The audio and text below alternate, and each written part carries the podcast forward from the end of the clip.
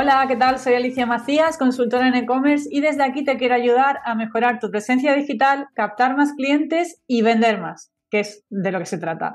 Hoy tenemos a un super invitado que es Javi Pastor. Javi es el director de la escuela de Big Bang Conversion, socio fundador de la escuela humanista de Alex Rovira y un adicto a la estrategia y la conversión para el negocio online, como tú te defines, ¿verdad, Javi? Bienvenido, muchas gracias por estar en, este podcast. Hola, Alicia, sí, muchas gracias. Sí, yo, adicto es una palabra muy fea, pero es la verdad, ¿qué, qué le vamos a hacer? Hay gente que le gusta, yo qué sé, que le gusta la cerveza, pues a mí me gusta convertir y me gusta todo el tema de la estrategia y, es una obsesión sana, sana, ya más sana que antes. Muy bien. Eres copywriter, eh, también eh, entiendo que consultor, ¿no? Y ayudas a, mucha gente tiene negocios digitales a, ponerlos en marcha o a optimizarlos, ¿no? Cuéntanos si quieres un poquito más de... Vale. Sí, digamos que yo tengo como tres áreas. Yo tengo mi área de formación, que eso está a través de Pipan Conversion, donde damos cursos de copywriting, también hay de mail marketing, bueno, está dentro de copywriting, mail marketing, de venta, en fin, conversión en general, son formaciones. Luego tenemos, tengo la parte de Alex Rovira, donde yo trabajo más como socio en la parte de marketing. Entonces yo lo que hago ahí es de director de marketing, en, mi rol. Aparte de gestión equipo y tal. Y ahí eso es otro mundo. Otro mundo, desarrollo personal es otra, otra, otra historia, muy diferente. Y la tercera pata que tenemos es la agencia, que es Big Bang Agency, que la hemos tenido un poco parada este año, pero que ya la vamos a retomar porque voy a incluir a dos socios y demás, vamos a retomarlo. Y ahí es donde hacemos consultoría, servicios, auditoría hacemos todo este tipo de cosas. Y yo, bueno, yo como copy he trabajado un montón de proyectos hasta el día de hoy, en los últimos siete años. Lo que pasa es que ahora los intento trabajar con equipo y yo intento llevar la estrategia y empujarlas y luego ya que la aplique otro. Pero yo ya está, escribir, me gusta escribir para mí. Sí.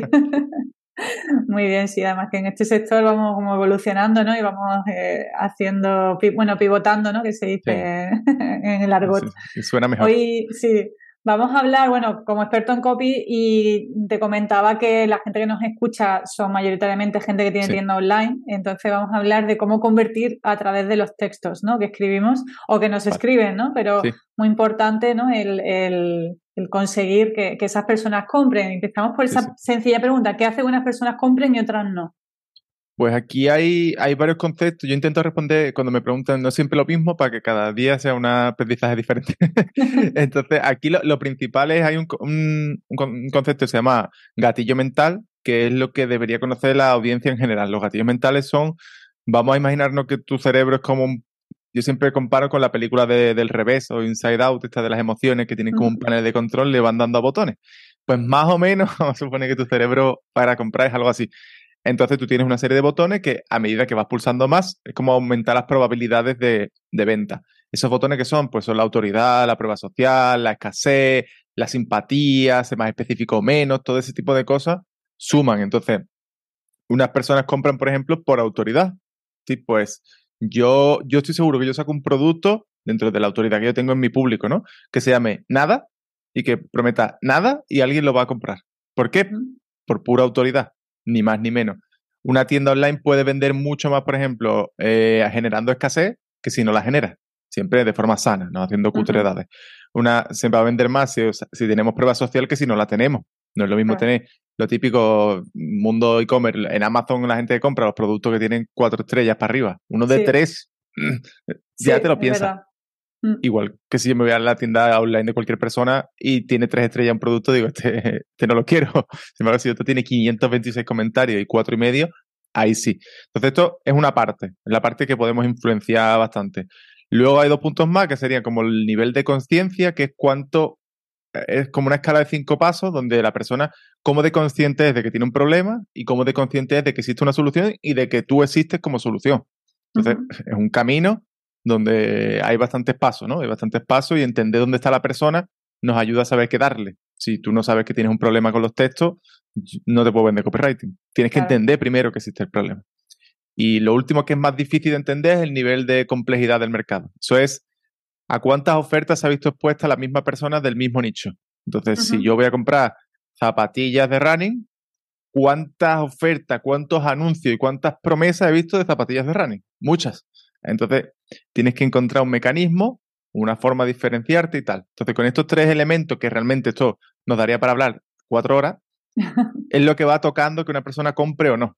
Y también hay una cosa a nivel de tienda que es interesante, que mucha gente compra, igual que compramos en tienda física porque nos cae bien, fulanito, menganito, que tiene la tienda y prefiero comprarle a él o a ella antes que al otro, aunque cueste más, las tiendas online es lo mismo. Hay marcas que te caen mejor, hay marcas que te caen peor, hay fundadores y fundadoras que te caen mejor y otros que te caen peor. Entonces, es cuestión también de que muchas veces los fundadores y las fundadoras se quedan como escondidos y no, hay que salir, hay que salir fuera, porque mucha gente te va a comprar por ti. Tengo unos amigos que tienen una tienda que les compran por ellos, literalmente por ellos.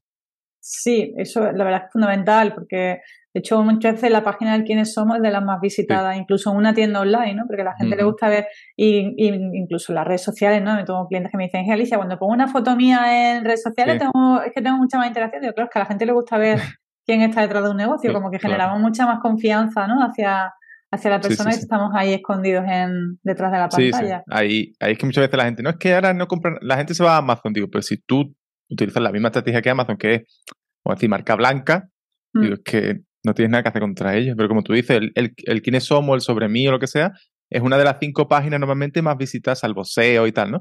O mm. de páginas raíz más visitadas. Entonces, si tú pones ahí cuatro tonterías, las mismas que el de al lado, no se entiende mm. quién eres, por cómo eligen los productos, en fin. Sí. Pues, eres uno más. Influye, influye muchísimo. Eh, también, bueno, por supuesto, el tema de los textos que es fundamental, ¿no? armar una cómo armamos una estrategia de ventas, eh, cómo trabajamos los textos para mm, convencer, ¿no? Para llegar a ese punto de que confíen más en mí, que, que, o que identifiquen esa necesidad que tienen, ¿no? Hemos hablado de primero tienen que identificar esa necesidad. ¿Cómo trabajamos todo eso? ¿Cómo armamos una estrategia de ventas? Vale, pues ahí tenemos tres elementos. Bueno, primero, a mí siempre me gusta decir que la gente, a la gente no le vendemos, sino que la gente compra. Es decir, cuando intentamos que la gente, venderle a la gente, la gente si nota que tú le estás intentando vender, se, hace pequeña y cierra todas las puertas porque el cerebro reptiliano hace eso. Dice, estos enemigos quieren robarme el dinero. Sin mm. embargo, cuando tú pones los puntos y la persona lo une, yo siempre comparo con los dibujitos estos de los niños, el 2, y va haciendo el 2 así, pues, siguiendo los puntitos. dice, ah, un 2, y ya lo sabe. Pues a la gente hay que intentar que una los puntos.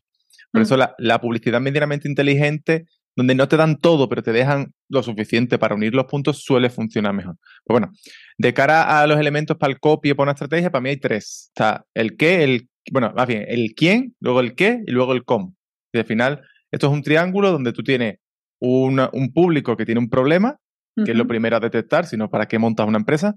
Tienes una oferta que soluciona ese problema y se une y cierra el triángulo arriba en un punto común, un punto central entre ambas partes donde la persona se siente entendida y tú explicas lo suficiente para que entienda que vende.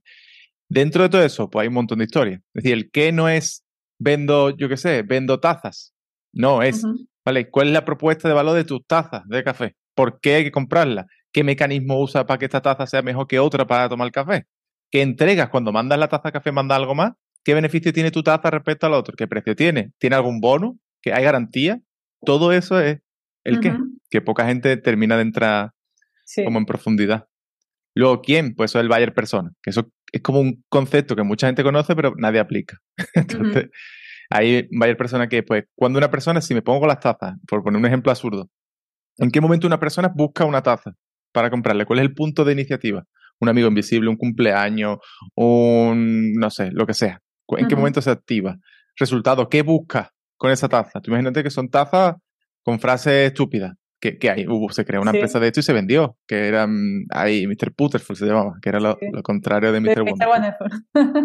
Entonces, ya sabes, vale, pues esto, la gente quiere que cuando la regales se ría y se divierta. Entonces, monto todas mis tazas así.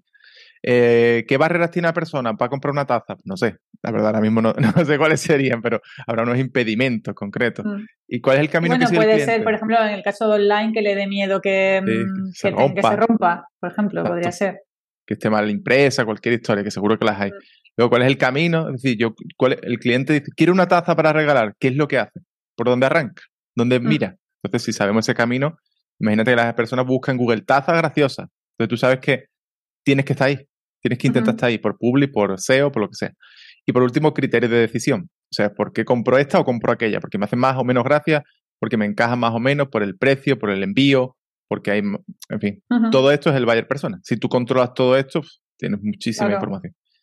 Y lo último, que es lo más difícil, es el cómo, que es como uno, las dos partes, que es el enfoque. Pues cómo hago la publicidad, cómo monto la estrategia de venta, pues toda esa parte que evidentemente es mucho más compleja y es donde entran los publicistas, los copy y todo, todos estos perfiles que encajan en la forma de vender una taza que parezca que estás vendiendo algo que es la hostia.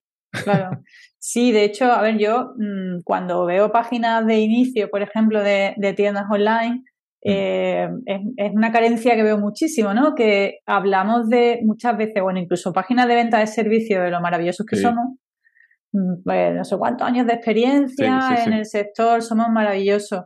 Y no conectamos con la gente y con, el Bayer persona tocando sus puntos de dolor, ¿no? Que, o, su, o sus aspiraciones, ¿no? Y eso es algo que veo mucho y en las redes sociales también.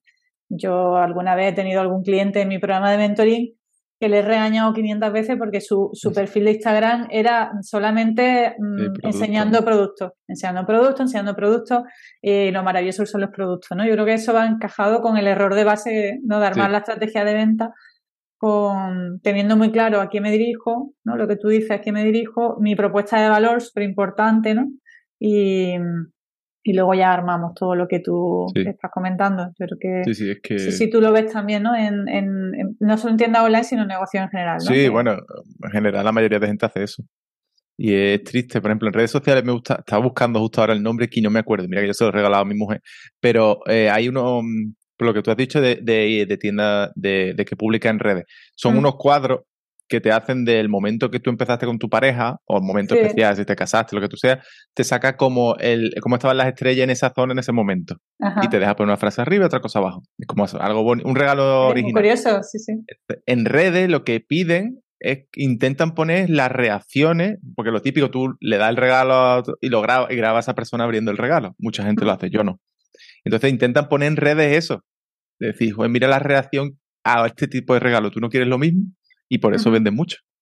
Está muy bien planteado, claro. Están vendiendo emoción, ¿no? Sí, sí, sí, están vendiendo. Al final, esa, es la diferencia del qué, de saberlo, como tú has dicho ahora. ¿Qué estoy vendiendo? Un cuadro. No, porque cuadro hay infinito. Estoy vendiendo esa emoción de ese momento y ese recuerdo. Ahí está la clave. Muy interesante. Em, bueno, de hecho, em, hablando, volviendo un poco a, la parte de tienda online, ¿no? Eh, sí que dentro de una tienda online tenemos un montón de piezas donde trabajar, ¿no? No solo la, página home, también las fichas de producto. Em, ¿Cuál es tu recomendación? Es decir, ¿dónde, ¿dónde construimos los textos? ¿O dónde le damos visibilidad en todas las partes de la web? ¿O qué sitios de una tienda online piensas tú que son más relevantes para trabajar toda esa parte de textos. Vale, pues ahí normalmente yo siempre sigo una norma que aprendí de uno que se llama Chris Orzechowski, que es un nombre muy raro, de email copywriter. Cualquiera que le guste el tema está especializado en e-commerce, entonces muy interesante. Te lo digo después si quieres por si lo quieres dejar en, referencia. Él siempre decía, allá donde esté el dinero. Es decir, me da igual la tienda, ¿dónde está el dinero? pues al final tú piensas, eh, fichas de producto. La gente dice, vamos a hacer todas las fichas de producto. No, Sí, hay que cruzar dónde, cuáles venden más y tienen más visitas. Entonces, si yo tengo 10 fichas de producto que acumulan el 80% de las visitas y el 50% de las ventas, eso lo, toco y lo mejoro. Porque eso, un poquito de mejora es mucho. Luego, secuencias de, por ejemplo, dentro de la tienda online, hemos hablado del sobre mí, el acerca de. las opiniones también, claro, por supuesto. Las opiniones, todo lo que son, que se vean testimonio, que se vea, que se vea la prueba social.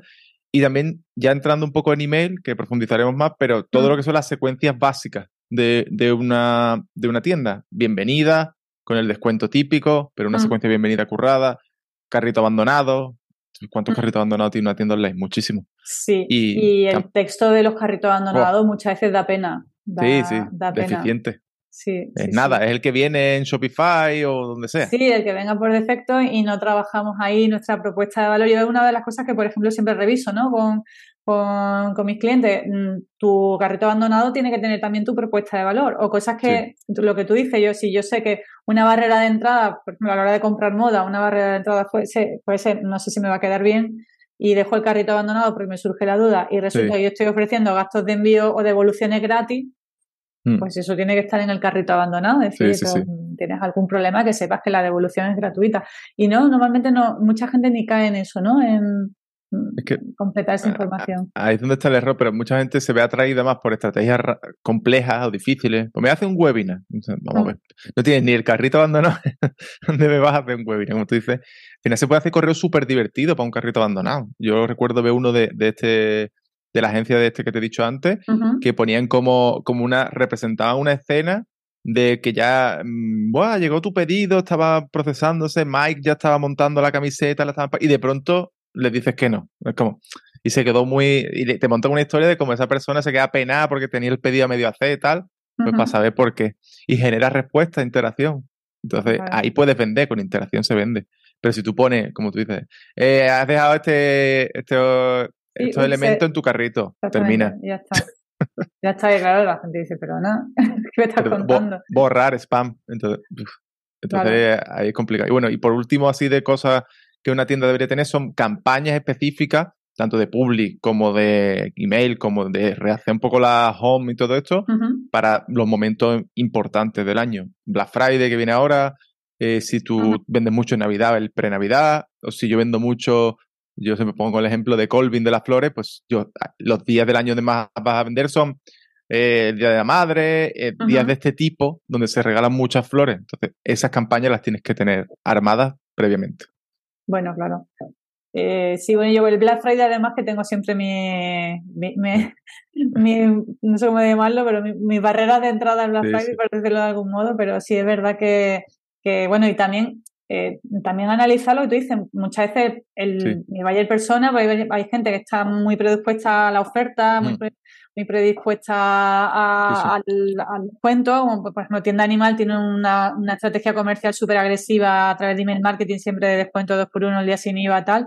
Pero luego, si mi marca no va con esa filosofía, pensamos que mi buyer persona no es así, no tenemos por qué entrar en Black Friday, no tenemos por qué entrar en campañas tan, tan comerciales, ¿no? Pero esto decía yo, con el Black Friday siempre tengo un poco de, ¿no? De, de, repelús porque no todo el mundo tiene que ir al Black Friday. Eso, es, eso también es importante. es entenderlo y saber qué hacer.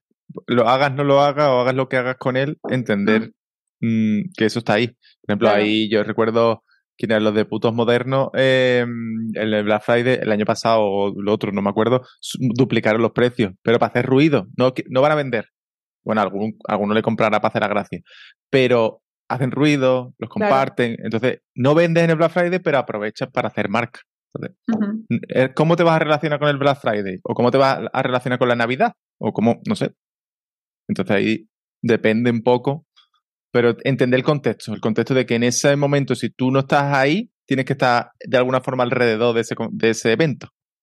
Sí, Totalmente. Vamos a entrar en la parte de email marketing, ¿no? que, también es muy interesante. Hablabas de, montar un buen funnel de bienvenida. Yo creo que eso es algo que también muchas tiendas que todavía no, no, han cogido ese concepto, ¿no? De decir, yo te pido que te, incluso el mensaje del, descuento en el, para que te suscribas, también hay que trabajarlo bien, ¿verdad? No es solamente, oye, que te voy a regalar 3 euros, suscríbete.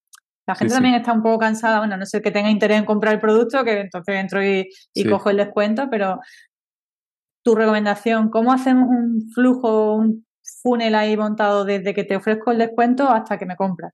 Vale, ahí, lo primero es ver el descuento, entender muchas veces qué es lo que estamos dando. Es decir, no es lo mismo dar un 10%, que es como un clásico, que dar un 40%. Un, poco exagerado, pero bueno. El 10%, por ejemplo, si yo voy a comprar algo y me da un 10%, ya si lo compro es porque ya tengo un previo interés un 10% no me va a empujar a comprar. Hombre, si es un coche, pues te lo pienso porque. O una casa, ¿sabes? Que es mucho dinero, pero productos normales no. Entonces, entendemos que si alguien pide el 10% de descuento, es porque tiene una, una, alta intención de comprar. Si no, no se va a suscribir a la tienda por un 10%. Por un 40% sí. Si pusiera un 40%, oye, la persona decir, hostia, un 40% me ahorro la mitad, me meto y ya veo que compro. Entonces, la mayoría usa un 10%. Entonces, teniendo en cuenta eso, el error que cometen muchas tiendas es, la persona quiere comprar. Entonces ve y véndele. ya, del tirón. Entonces, cuando tú dices, normalmente el primero, hay un error que es dar el descuento inmediatamente. Si tú coges, yo me suscribo y la página de gracia del tirón de la suscripción es toma el descuento. No lo llevo ni al correo. Entonces, la persona ni va a mirar el correo, ni va a confirmar la suscripción, ni va a seguir. Error. Es dile a la persona que vaya a su correo, que confirme, haga el doble opt y entonces le das el descuento. Y aquí hay otro error que es no decirle dónde usarlo. aquí yo lo que diría es, pues no sé, yo puse un ejemplo, justo hace poco hice un curso sobre este tema y era, pues si yo vendo, era una tienda de granola, fin, la neoyorquina se llamaba. Y digo, pues si no sé qué quiere la persona, le digo, mira, este es el pack donde empieza la mayoría de gente, que incluye estos cuatro packs y los puedes probar todos y ya luego tú te suscribes al que quieras, pero prueba esto. Entonces yo te recomiendo ese. Y bueno, ya te estoy dando un sitio al que he comprado. Te digo, estos son los cuatro productos más populares que vendemos siempre. O estos son los cuatro. Entonces la persona tiene su descuento y su facilidad de que compro ahora. Información. Exacto. No solo el descuento, sobre todo cuando son tiendas gigantescas. si tuvieras inteligencia de saber dónde se ha suscrito, en qué página, entonces lo hila, pero no me voy a meter ahí porque eso es mucha técnica. Pero simplemente decir, mira, estos son los cinco productos que más se venden. Si, y una postdata, si tiene alguna duda, contesta y, yo te, y me pregunta y yo te respondo. La interacción vende. Entonces, es solo ese paso, solo, solo con enviar ese correo bien, ya haríamos mucho porque es el que más se abre. El, resto se abre menos. Luego, a partir de ahí hay muchas cosas que se puede hacer. Yo recomiendo tres, que una es el origen, contar el origen de la tienda, es decir, por qué la has construido y vender después, por supuesto, pero contar cuál es tu gasolina, por qué has construido eso, pero, pero no en modo, como tú dices, somos los mejores, llevamos 20 años, sino de, de por qué, lo que a mí me interesa de lo que es tu origen, solo eso. Luego, eh, generar, hay un concepto que es generar una relación como positiva excluyente, es decir, yo necesito que, que asocien a mí cosas positivas y que además dejen de estar con otras personas. Y esto lo considero como las parejas, ¿no? Yo quiero, si tú quieres ligar, tú quieres que te miren a ti y dejen de mirar a los otros o a las otras. Entonces, intenta eso, sin atacar a nadie, ¿eh? pero, pero como trayendo a, la mesa algo que digas, esta, esta gente sí saben hacer algo que esas otras tiendas no. Y por último, una demostración. Si tú tienes un producto, pues una demostración de que ese producto funciona. Pues eh, contar la historia de alguien que lo ha usado, contar unos testimonios o algo así. Con eso, sería mejor que el 99% de la secuencia que yo veo. Totalmente. Y, son tres correos, ¿no? Que tampoco son 500. no, por ejemplo, yo, yo solo recomiendo cinco. Tú dices, por si lo queremos una estructura, o primero el descuento más venta, eh, el origen, uno de relación positiva, otro de demostración y un quinto que es fácil, que es de interacción. Si la persona no te ha comprado, preguntarle, oye, mmm, puedes preguntar directamente por qué no has comprado y ya está. O simplemente, mira, he visto que has leído los correos, y a lo mejor tienes dudas y tal, si quieres, mira, este es el teléfono de atención, no sé cuánto, pregúntanos lo que tú quieras. Y lo dejas ahí, que eso se escribe en cinco minutos y daño no hace. Sí, sí, muchas veces también he visto que hay tiendas, no solo que no trabajan el flujo de bienvenidas, sino que eh, sí que tienen automatizaciones para controlar si se ha usado el cupón o no. Y entonces están machacándote Vamos, que yo alguna vez me, me, eh, me, lo veo, que me lo he sufrido, ¿no? Machacándote como, oye, que no has usado el cupón, oye, que no, y es como, venga, y cómprame, y cómprame, y cómprame.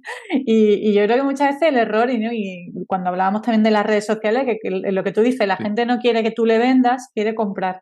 Yo creo que me ha encantado esa frase que tú has dicho, porque es verdad que muchas veces que vamos tan enfocados a ver, cómprame, cómprame, te vendo, te vendo, te vendo, que, que la, le generamos rechazo, ¿no? Sí, eso, eso es que a compararlo, casi todos los temas de venta se pueden comparar con, con ligar, porque cuanto más tú quieres que una persona te quiera, menos te quiere. Mm, Entonces es lo mismo. Si tú unes los puntos, al final estos correos que son, son detalles donde tú vas uniendo puntos y tú dices, ah, pues me gusta, conecto con el propósito de esta tienda, pues me gusta esto que cuento, uy, eso, yo quiero ser como ese. Pero eso, cuanto más quieres vender, de hecho el descuento muchas veces es mejor ponerle un tiempo. Si una persona no te va a comprar en siete días, con un 10% no te va a comprar después. Entonces tú dices, tienes 7 días y armas la campaña en esos 7 días y ya mm. está. Entonces la escasez del propio descuento ya, ya vende también. Oye, lo vas a perder hoy. Sí. sí, pero no estamos dándole la lata diciendo, oye, que se te va a caducar, te va a caducar no, no, no. que, que, lo tienes, que, lo tienes, que usar. Sí, me parece, por ejemplo, lo que tú has dicho, un quinto último correo diciendo, oye, no has usado el cupón. Pues qué ha pasado, ¿no? Entonces ahí sí, también apoyarnos con herramientas de, email marketing que te, que te, permitan, ¿no? Esa parte de automatización, que es un, yo creo que es una de, los potencia, de las mayores potencialidades que ofrece, ¿no? De las ventajas que ofrece una herramienta de email marketing, el tema de la automatización. que igual que muchas veces se desconoce, no se pone en marcha y, una, yo creo que una herramienta de email marketing sin, sin uso de automatización se queda como coja, ¿verdad? Sí, sí, sí. No, es que hay muchas incluso automatizaciones para ahorrar tiempo de soporte. Cuando tú vendes un, producto o un servicio y, pues todo lo que es la secuencia de onboarding de ese producto lo puedes mandar por correo. Yo conozco unos, amigos que mandan las instrucciones, los problemas frecuentes de ese producto, de los que más venden. Que te ahorras un montón de llamadas y de historias. que, vale para todo.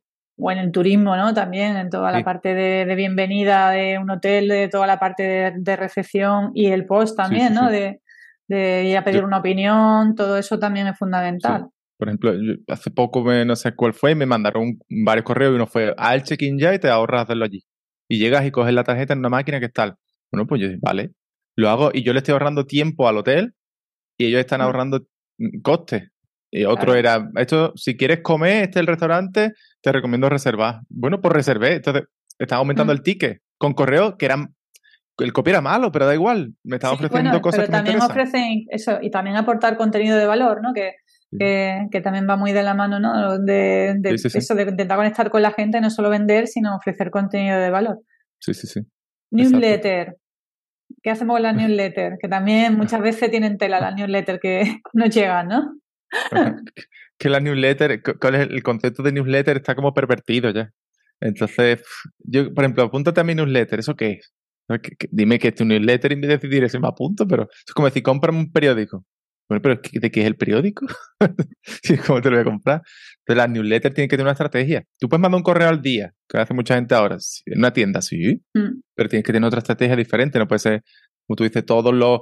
el cuadrado este diseñado con sus imágenes, texto en grande, cómprame ya, descuento día sin IVA, día el día del perro, el día del gato, el día del foco, da igual, el día de algo. Sí, sí.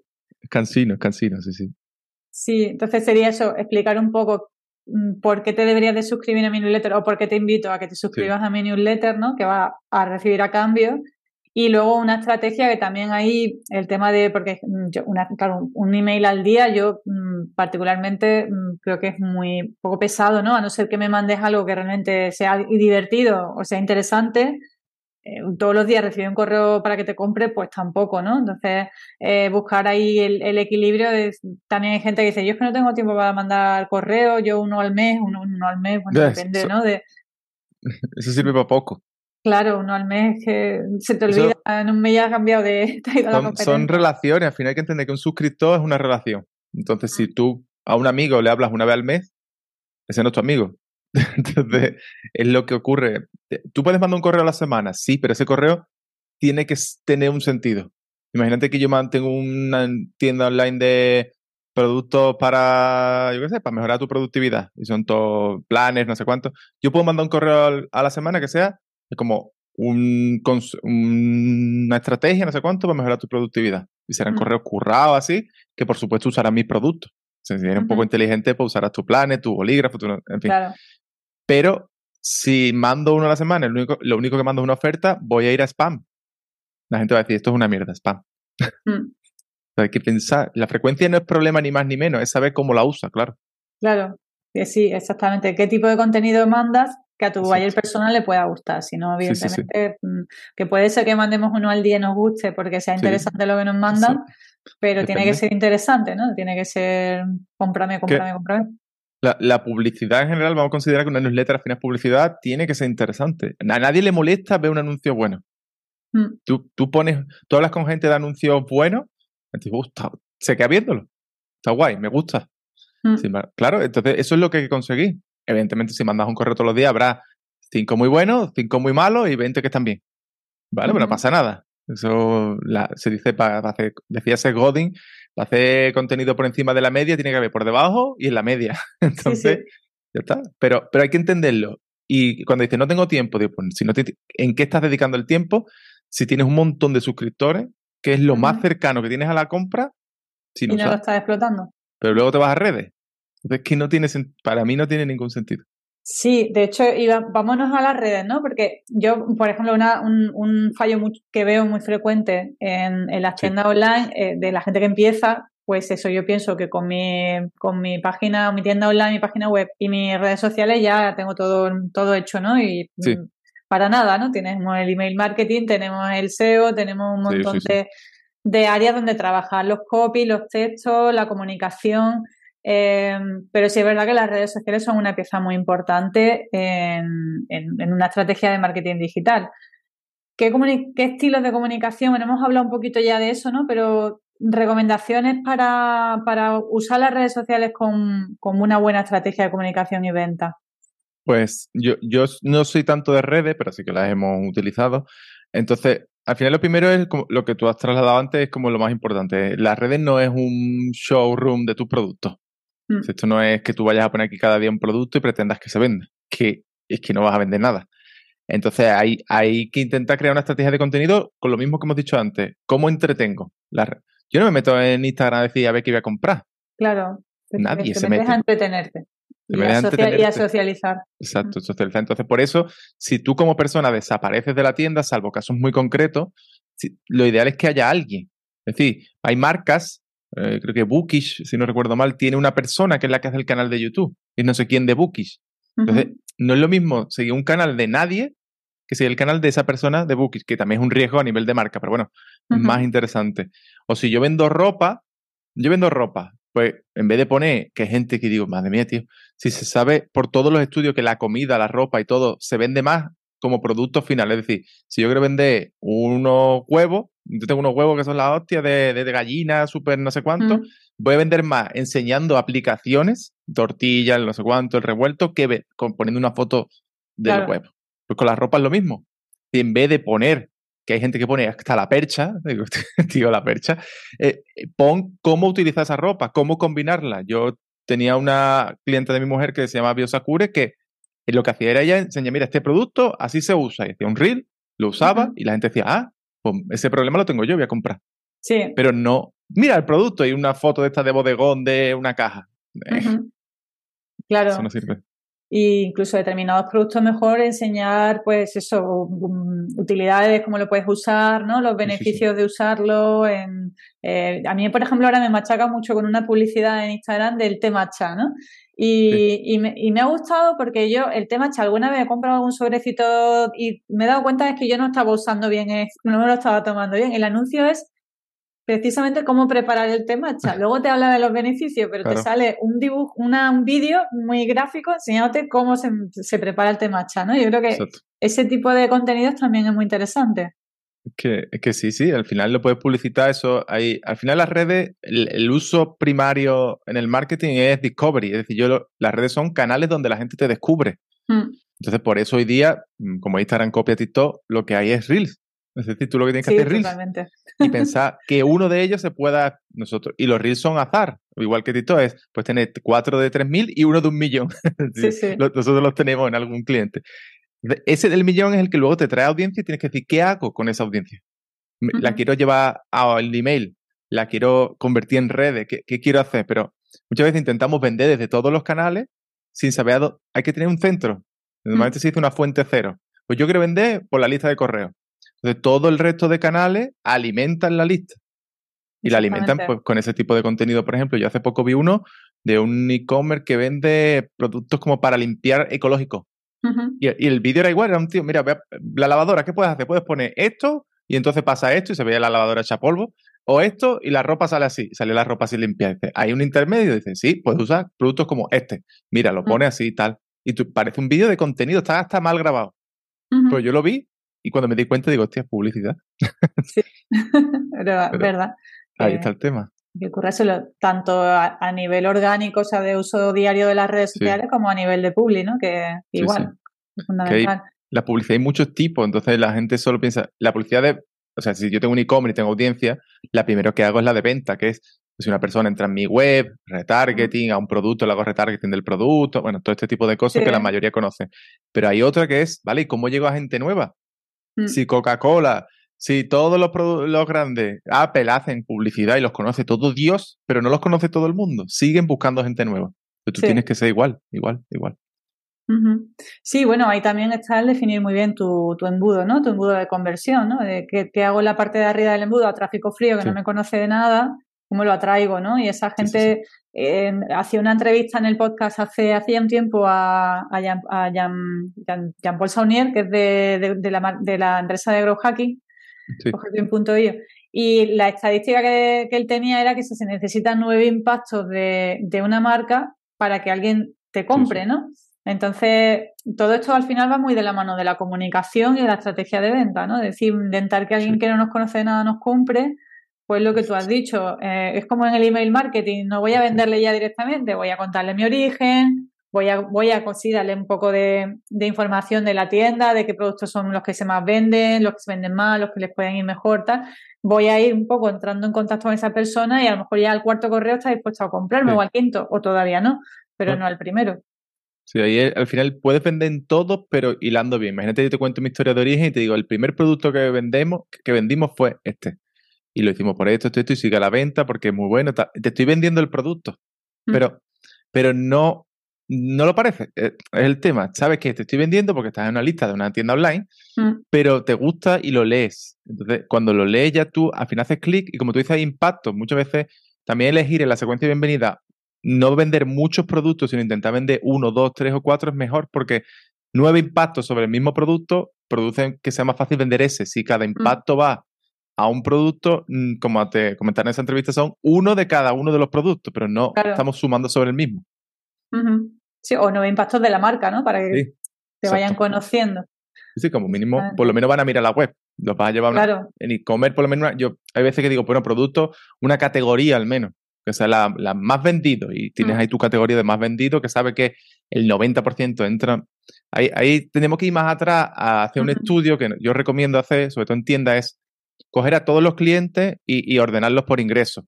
¿Cuánto han pagado estos clientes? Mm. Y, tener, y hacer un top, decir, vale, ¿cuáles son mis 100 mejores pagadores? Son estos.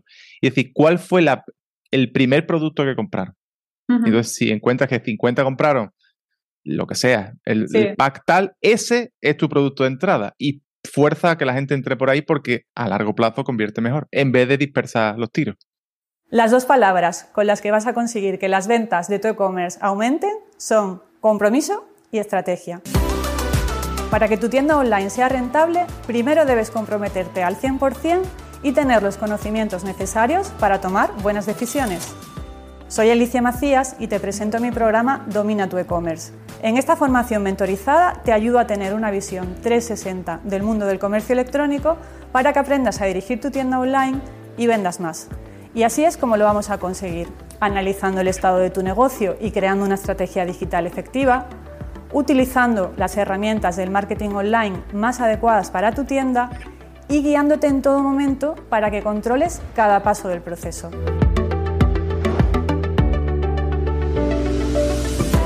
Además, en Domina tu e-commerce podrás acceder a mi plataforma online siempre que quieras. Haremos sesiones grupales para resolver dudas y revisar avances. Y para que compartas tus experiencias con otros emprendedores del mundo e-commerce, te daré acceso a mi grupo privado de Facebook. Si piensas que este es el impulso que necesitas para que las ventas de tu tienda online despeguen, entra en mi programa y comienza a dominar tu e-commerce.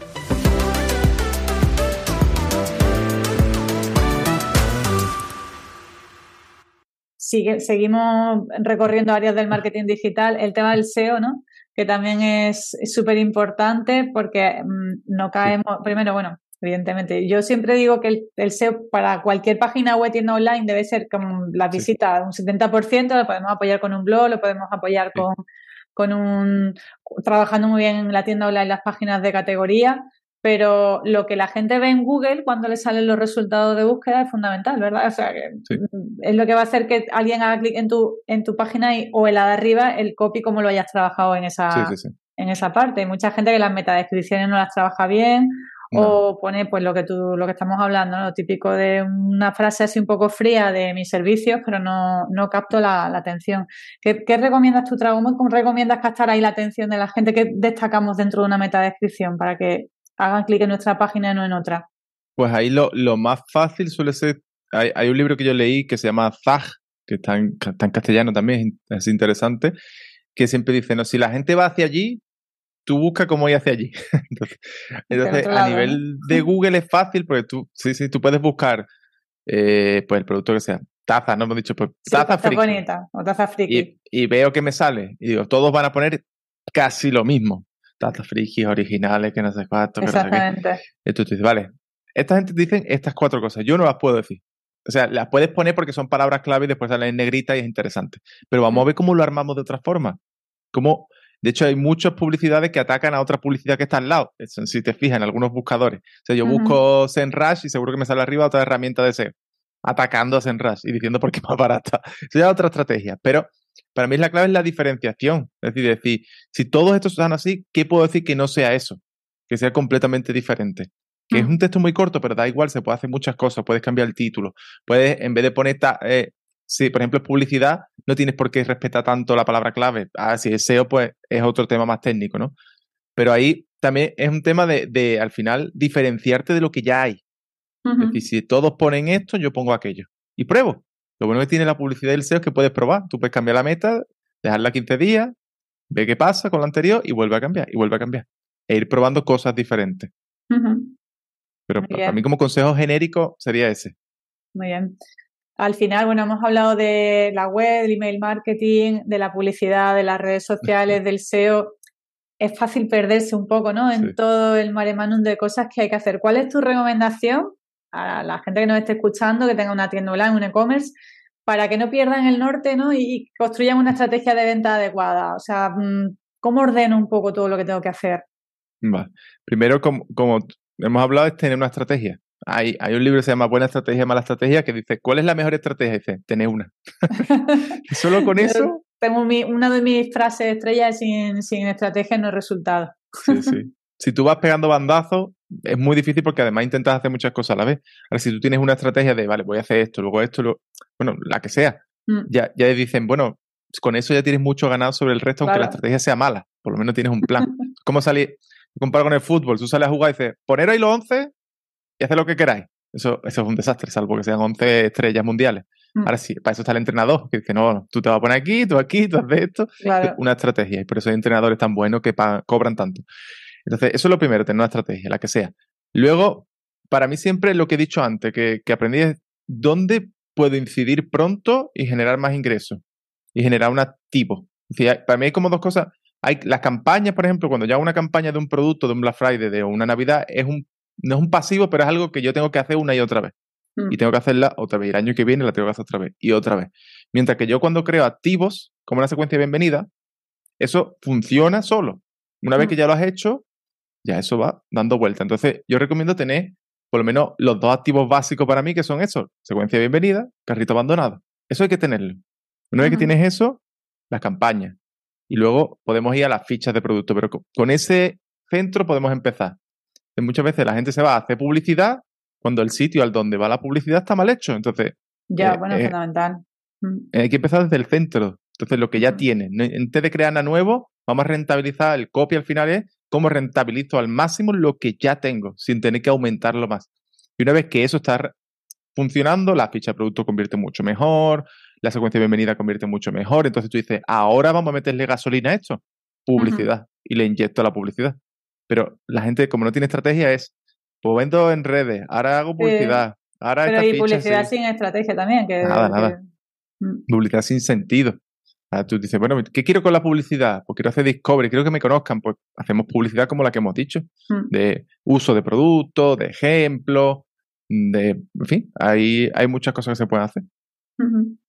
Muy bien. ¿Algún caso de éxito que quieras compartir? Que, bueno, bueno, nos has dado algunas referencias, pero bajo tu punto de vista, alguna tienda online o alguna marca en general que, que piensa, oye, pues también me gusta mucho cómo lo hacen y creo que de ahí podemos aprender. Sí, pues ahí hay una tienda online de unos amigos que no sé ahora mismo qué están haciendo con el correo, pero durante un tiempo me hicieron caso, por un ejemplo sencillo, que se llama mm. Ecovida Solar. Son una tienda de productos ecológicos, llamémoslo así, de, muchas cosas para vivir una vida eco. Y ellos eran poco de correo, y Sara, que es una de las fundadoras, son dos, Sara y Fede, eh, la conseguí convencer para que empezara a mandar correos. Y mandaba correos muy sencillos. Sí, ella mandaba un correo de, pues estoy, así hago yo el pan. Y tiene una panificadora que vende. Y vendía panificadora. Así hago yo batch cooking, que es esto de cocinar un día para toda la semana. Y explicaba pues los tuppers al vacío que los venden, más el no sé qué, que y vendían mucho de ese producto. Entonces se dio cuenta de, dice, joder, si solo estoy contando cosas que hago. Y pues que esa es la clave, esa es la clave. Que muchas veces, eh, no sé con quién lo otro día decía, es que como yo haga eso y le cuenta a la gente cómo se hace, entonces no me lo van a comprar. Eso, es un error que cometemos muchas veces, decir, no, es que tú puedes, vamos, yo lo hago, yo lo hago en mi página de comercio efectivo, yo cuento, doy contenido gratuito, hago webinars gratuitos, tengo este podcast, yo comparto contenido de valor gratuito. Pero yo, eso no quiere decir que luego viene gente a mí y me dice, Alicia, que yo quiero trabajar contigo, pero quiero que me guíes, necesito a alguien que realmente me acompañe, ¿no? ¿no? No, luego hay gente que no, que lo hace por su cuenta, pero yo muchas veces el error es, ¿cómo le voy a contar esto a esta persona? Que luego no me lo va a comprar. Sí, sí. No, es que eso es un error porque la mayoría de veces lo que tú explicas, a ver, si tú tienes un e-commerce, normalmente tienes producto. Entonces la clave es que la gente vea la aplicación del producto. Entonces, enséñale cómo tú que lo vendes lo usas. Esto también es un error común de muchas tiendas de tener muchas cosas. Por ejemplo, los de COVID Solar solo tienen cosas que ellos usan o han usado. Entonces, te pueden hacer este correo y esta explicación y tú los llamas, les pides soporte y te dan personalmente su opinión porque lo han usado. Entonces, eso da mucha confianza. Cuando tú siempre se, se, dice, no, no da ejemplo, ¿no? Como a los niños, ¿cómo se educa a los niños? Dando ejemplo. Niño, no usa el móvil, tú con el móvil. El niño va a usar el móvil. Entonces, esto es lo mismo. Si tú lo usas y me enseñas cómo lo usas, va a ser más fácil que yo lo use. Y al final, la gente que hace, manda oferta, oferta. Cuéntame cómo lo usas tú. Y entonces no te hace falta ni la oferta. Sí, sí, importante. Un ejemplo así sencillo. Muy bien. Eh, lo apuntaré de todas formas también, porque yo me voy a suscribir también al de COVID. no sé ahora mismo qué están haciendo, ¿eh? pero en su momento lo estuvieron haciendo y me enseñó. Si lo, tienes montado, debería estar funcionando, ¿no? Sí, sí. Me enseñó datos de. Javi, es que he vendido no sé cuántos mil euros y esto no suele pasar. Hoy un día como hoy, digo, pues, pues sigue, sigue, sigue. Muy bien. A ver, estamos llegando ya al final de, la entrevista. y A mí siempre me gusta terminar con un poco de resumen de todas las cosas que hemos hablado, tres cosas claves que tú consideres que debe tener cualquier negocio online en mente para tener una buena estrategia de venta. Vale, lo, primero sería como foco, que viene con la estrategia, es no nos compliquemos. Realmente los, los mejores sistemas son los más sencillos. Los que son complejos no se mantienen en el tiempo si yo para comer bien tengo que echar cuatro horas al día, no voy a comer bien. Si encuentro un sistema que es una media hora al día, probablemente sí, ¿no? Entonces, foco de elegir, como hemos dicho, un canal, enfocarse en un canal, en un camino y seguir ese camino a rajatabla y, y enfocarnos en eso. Hago, pues hago esto en redes que lleva al correo, en el correo tengo esta secuencia, esta secuencia lleva aquí, vende estos productos y después de esto hago un upsell aquello, un cross-sell aquello, pero tener un camino y pum, pum, pum. Cuanto más repiten, mejor. Luego, un segundo consejo que ya he dicho, pero es como, más que es marketing de elegir pocos productos para promocionar. Los principales, los analizar cuáles son los de entrada. Que un e-commerce es muy fácil creerte que tienes mucho y promocionar mucho en vez de enfocarte en los sitios por donde entra todo el mundo. Este análisis que he dicho antes, si, pues, si alguien lo hace, va a haber mucha luz de cómo montar la estrategia, porque se va, la estrategia le va a dar en la cara viendo los datos. Y por último, establecer un tono de diferenciación y asignar una marca personal a esa marca. Sí, al final tú sigues a uno, por ejemplo, los de putos modernos que he puesto antes de ejemplo, se conoce quiénes son, tiene una forma de comunicar muy personal, hacen unos libros muy personales, sabes cómo son.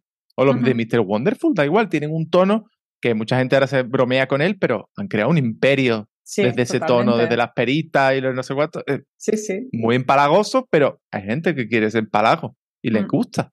Entonces, establece tú qué eres. ¿Tú qué eres? Si eres una tienda gris y hablas de lo mismo, igual que todos los demás, y no hay nadie que se ponga delante y diga, esta es mi tienda, pues nada, compite por precio. Se dice siempre, o eres diferente o eres barato. Entonces, pues tú eliges. Tú eliges. Muy bien. Pues mm, bueno, ya a modo de resumen, bueno, a modo de resumen, ¿dónde te encuentra la gente que quiera contactar contigo? ¿Cuáles son tus coordenadas digitales? ¿Tienes, estás en muchos sitios. Eh, vale, pues principio. Bueno, dime, dime. No, te voy a decir que tienes dos páginas web, ¿verdad? Entonces, bueno, lo, pondré también en las notas del, del programa. Vale. Pues principalmente yo como yo persona estoy en javipastor.com, tengo una lista de pago de correo que se llama conversión, es barata, pero ahí es donde estoy más más que nunca, porque escribo como un correo al día. Luego, si alguien quiere escuchar otro podcast, pues tengo el podcast que es de, de Conversion Show. Si escucho uno, pues tiendo a escuchar otro. Es un podcast de conversión que pueden encontrar en Spotify, también es javipastor.com y tal. Y luego ya para formaciones, pues está Vivan Conversion. Y si alguien quiere, me ha gustado lo que dice Javi, quiero que nos hagan el copy, pues en Vivan Agency es donde tenemos la agencia que estamos más especializados en publicidad. Pero bueno, que hacemos un poco de todo. Varios sitios, ya cada uno que elija. Sí, sí, bueno, pondré todos ahí en las notas del programa. Depende de lo que quieras. Depende de lo que quieras, ya que cada uno decida por dónde, por dónde llega. Pues nada, Javi, darte las gracias por, por tu tiempo, por compartir con, con nosotros todo tu, tus conocimientos de, del mundo de las ventas, del marketing, que bueno, que tienes una trayectoria brutal. También invito a la gente que no te conozca a que, a que vea tus páginas porque tienes ahí bastante que aportar y, y, bueno, pues darte las gracias también por, por tu tiempo. Nada, muchas gracias a ti y a quien haya escuchado esta entrevista. Espero que le haya servido para algo, sea lo que sea. Seguro que sí. Con algo seguro que se ha quedado. Sí, sí. Eso, que tenga un detallito o algo. Nada, muchas gracias. Muy bien, gracias a ti. Bueno, pues hasta aquí el episodio de hoy. Espero que te haya gustado la entrevista con Javi Pastor, que te haya resultado interesante. Es un auténtico crack del marketing digital y del copywriting y te recomiendo que, bueno, pues que consultes todas las páginas que nos ha recomendado, también su podcast. Hay que aprender de, todos los canales que, sean interesantes y, que enriquezcan nuestro, nuestro desarrollo profesional y personal. Un día voy a hablaros de mis podcasts favoritos. Y nada más, eh, como siempre, darte las gracias por estar ahí.